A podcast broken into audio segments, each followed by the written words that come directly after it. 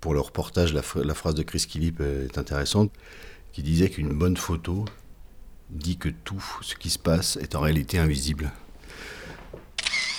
Rien à voir. Rien à voir.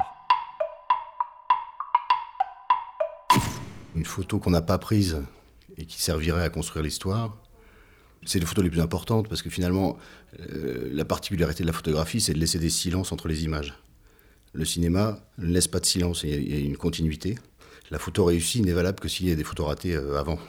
Donc il n'y en a peut-être pas une en particulier, moi je trouve qu'il y en a plein. Je m'appelle Edouard, Edouard Copeil, je suis photographe. Une en particulier, j'ai l'impression qu'une en particulier c'est un peu réducteur parce que finalement euh, c'est que les photos ratées qui construisent un récit puisque c'est que les silences qui réussissent à construire le récit des moments qu'on prend et des moments qu'on prend pas. Elles ne sont pas forcément ratées, elles sont peut-être oubliées, elles sont peut-être masquées, elles sont peut-être choisies à l'editing. C'est des photos qui, dans la mémoire du photographe, restent parfois plus gravées que des photos qu'on a prises, qu'on aurait voulu prendre. Ça laisse un, espace de désir pour continuer à prendre des photos, pour rattraper la photo qu'on aurait, qu'on aurait ratée.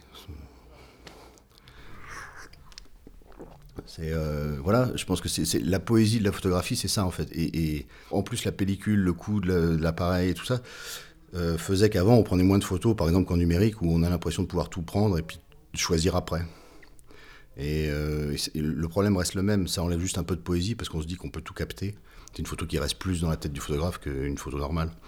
Une photo normale, elle peut, être éventuellement partagée, mais une photo silencieuse, enfin ça, ça, ça, rime à rien. C'est comme on est dans l'éternelle recherche de cette photo ratée qu'on va réussir.